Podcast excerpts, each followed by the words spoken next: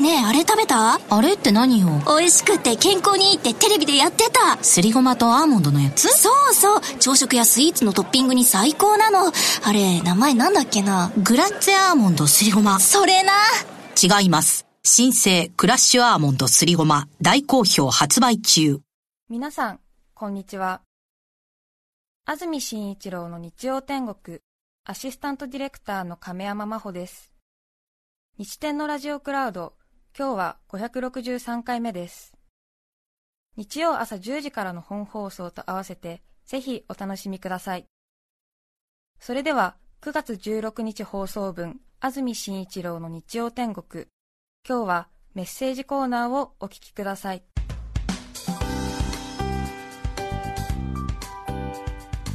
さて今日のメッセージテーマはこちらです。明日敬老の日ということでおじいさんおばあさんの愉快な話です。静岡県の猫バスさん26歳女性の方ありがとうごあざいます。りがとうございます。この夏の初めばあちゃんがいらない T シャツはないかと聞いてきたのでダース・ベイダーの T シャツをあげました。するとそれがどうやらお気に召したようでこのシャツを着たらもう他のは着れないととてもよく着ているようです。ばあちゃんの昼間の動きは把握していませんが外には着て出てはいないという理解でいます。ちょっとえーねよかった、気に入って。ねくれたんだ。とつおいつさん女性の方ありがとうごあざいます。りがとうございます。おじいちゃんが100円ショップで買いたいものがあるけれどうまく探せないから付き合ってほしいという時は大抵本当の目的が別のお店にあります。偶然通りかかった体裁でパンケーキやソフトクリームを一緒に食べたりユニクロに行ったりします。え毎度のことなので私もたまたまに乗っかって付き合っています。いつものように偶然通りかかった家電売り場でおじいちゃんが店員さんにツイッターはどこで売っていますか？と聞いた時は度肝を抜かれました。店員さんも苦笑い。大体をおじいちゃんに説明しどうしてツイッターをやりたいのかを聞いたところおじいちゃんもさえずりたいんだよと答えました、確かにツイッターのアイコンは小鳥がさえずっているように見えるので間違っていないような気がします。お家のパソコンでもおじいちゃんできるよと諭して帰り設定してあげたらいろいろフォローして楽しんでいるようです。ー、ねえなかなかねー、え。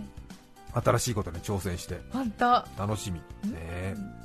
さて明日が敬老の日ということでおじいさんおばあさんの愉快な話です。入間市の三丁さんからいただきました。34歳男性の方ありがとうございます。ありがとうございます。昔私の祖父は現在フリーアナウンサーで活躍している小島夏子さんの大ファンでした。はい。なっちゃんそんな祖父は近所の酒屋さんに貼ってある小島さんのポスターが欲しくて店に行くたびポスターをくれよと頼み続けた結果。えー、しかし断られ続けポスターを結局カメラで撮り写真を引き伸ばしてポスターにして部屋に飾った時やったなっちゃんが部屋に来たねと喜んでいたのが可愛らしかったです、え大好きだったんー、大好き。ですねえー、可愛いですね。館林市のよしこさん52歳女性の方ありがとうござあいますりがとうございます。隣町のスーパーに買い物に行きレジを済ませて買ったものをレジ袋に詰めているとはい。はい吉行さん先日はお母様に大変お世話になりましたと声をかけられました75歳くらいの品のいいご婦人でした私は吉行という名前ではないので人違いではないですか？と答えました。はい。しかしそのご婦人は吉行さんだよねだって吉行さんの娘さんにそっくりだものと言って私の顔をじっくり見てきます。私は幼い頃から知り合いの誰かに似ていると言われることがよくありええ。内心ああまたかと思っていました。はい。ご婦人はおかしいわね。どう見ても吉行さんの娘さんなのにと首をかしげながら帰っていきましたその後数ヶ月後にそのスーパーで違うおじいさんにこんにちはと声をかけられはい。やはり吉行さんだよねと言われてびっくりしました。自分にそっくりな吉行さんの娘さんが近くに住んでいると思うと、どこかファンタジーで不思議なようで怖いような気がします。えー。吉行さんの娘さんに似ている似ているんだ、ね。会ってみたいですね。台東区のちゃんとくさん男性の方からいただきました。ありがとうございます。ありがとうございます。今年89になる父の話です。3年前に父の兄にあたる叔父が93歳で亡くなったのですが戦後の辛い時を共に苦労しながら生きてきた絆の深い兄弟でしたので、はい。父の悲しみも深く大変落ち込んでいましたとはいえ2人とも頑固で負けず嫌いですので意見の食い違いから衝突することも多く叔父が亡くなる前もしばらくお互い口を聞いていなかったようです。口を聞いていなかったようです、はい。叔父の既得の知らせを聞いて父が上京し叔父の葬儀に参列した時町屋の火葬場で叔父の骨を拾う時に職員さんが頑丈で立派な骨ですね。この年にしては珍しいくらいです。と褒めていただきました周りにいた親族は皆やっぱり毎日牛乳を飲んでいたからねと感心していました。父もうんうんとうなずいておりました。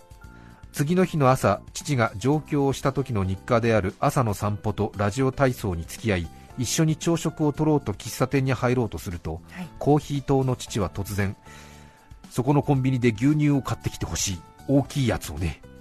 昔からお腹が弱く朝は自分で作った野菜ジュースを飲んでいた父が牛乳だ。目の前で紙パックから牛乳をごくごく飲む父を見てああ骨になっても兄に勝ちたいんだなと 負けず嫌いな父が少し可愛く思えました。ああ、刺ね。激を受けたんですね。刺激受けたんだね。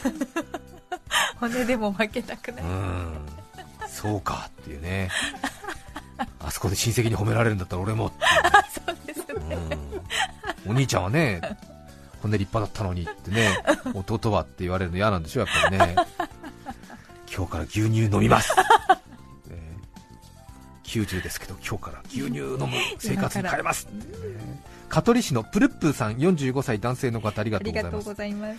私の祖父母は仲良く朝食を食べるのですがおじいちゃんが目玉焼きの黄身をうまく取りおばあちゃんにあげおばあちゃんはうまく黄身を取り除き白身をおじいちゃんに分けていました。えすなわちおじいちゃんは白身2個分おばあちゃんは黄身を2個分食べていました。えはい。その数年後おばあちゃんが亡くなった後おじいちゃんは目玉焼きを美味しそうに食べていました。おじいちゃんはずっと黄身も食べたかったのに 食べたいと言えなかったようです。すごいね昔話読んでるみたいですね。お終わり？終わりです、うん、ずっと言えなかったんだからね。きっとなんかそういうの若い時からきっとあったんじゃない？きっとね、え。うん、君食べなみたいな、ああ申し訳ないねお父さんみたいなことなんね。お父さんは白身が好きだからみたいな、ね白身食べてみたいな、うんうん。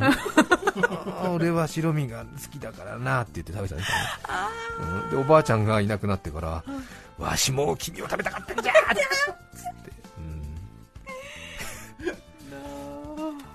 勝手に想像してるけどね。めっちゃ怒ってるかもしれない。違うよっつって。違うよ。ね、二人にしかわからない何かがねねきっとね。急にね、うん。食べたくなったのかもしれないし。そうですね。浦安市四股墳で始皇帝さん40代男性の方ありがとうございます。ありがとうございます。近所のスーパーで何度か顔を合わせるうちに話すようになった。少し腰の曲がったおばあちゃんがいます。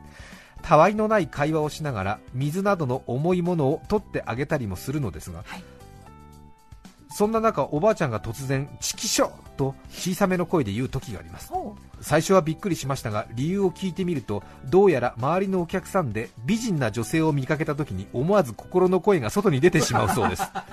全然嫌な感じではなく明るいトーンで言うのでとても可愛らしいのですが、う ああへそうえね。心の声って年齢とともにどんどん外に出ちゃうんでしょ？あれ不思議だよね本当不思議ですよね。そうですよね。あれ何なんだろうね。そうですね。やっぱりちょっと心のチャックが弱くなっちゃうのかな。なんだろうね。うん。うん。お風呂のお湯浴槽とかで使ってそれは小学生も中学生もお湯に入ると気持ちいいけど中学生とかがうーとか言わないもんねやっぱりね。ね。あれ35過ぎぐらいから出ちゃうでしょ？そうなんかですね。あーですよでね。すね積極的に出す感じになっちゃいますよね。そうですよね。あれはうん本当はねはい。あれだよね。ちょっと何？正義感が強いっていうか潔癖症っていうかもっと清潔に生きたいみたいな青少年の頃は絶対言わないよね。そうかあんなこと言わないよね。そうですね、私あくびの声とかもすごいはあっていうのがですねこんなにもっとうんすごいもっとのぶとい声が出るようになっちゃいまわしたねかりますね。あくびの時のねはい。また声出すと気持ちいいんだよね。はいそうなんですよね。隣町に聞こえるみたいな大声でやってる人いるよね なんかね。いやーう本わー。あー ねまあそういうことだろうねきっとね。声出ちゃうんだよねこうね。ね。うんそういろんなね嬉しい時も悲しい時もね。つくばみらい市きのこの国屋さん43歳女性の方ありがとうございます。小学生の頃遠方に住む祖母が我が家に長期滞在していた時の出来事です、はい。夜祖母の姿が見えないので祖母が滞在している部屋の襖をおばあちゃん何してるの？と声をかけながら開けると結構な札束を机の上に置き振り返った祖母が金勘定してるんだよと一言。その凄みに見てはいけないものを見てしまった気がしてそっと襖を閉じました。すごいね。リアルです。いやあれ大人がお金数えてるのはね本当怖いからもうねそう。さてジェンコ数えて寝るかって9月16日放送分、安住紳一郎の日曜天国、メッセージコーナーをお聞きいただきました。それでは今日はこの辺で失礼します。安住紳一郎の日曜天国。明日9月17日は敬老の日。高齢者を敬い長寿を祝う日です。鶴は千年亀は万年亀の甲より柴咲コウ 905954TBS ラジオです。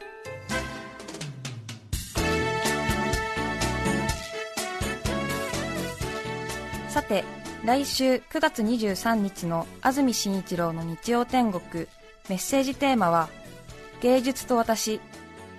ゲストは、鰹節伝道師、長松舞さんです。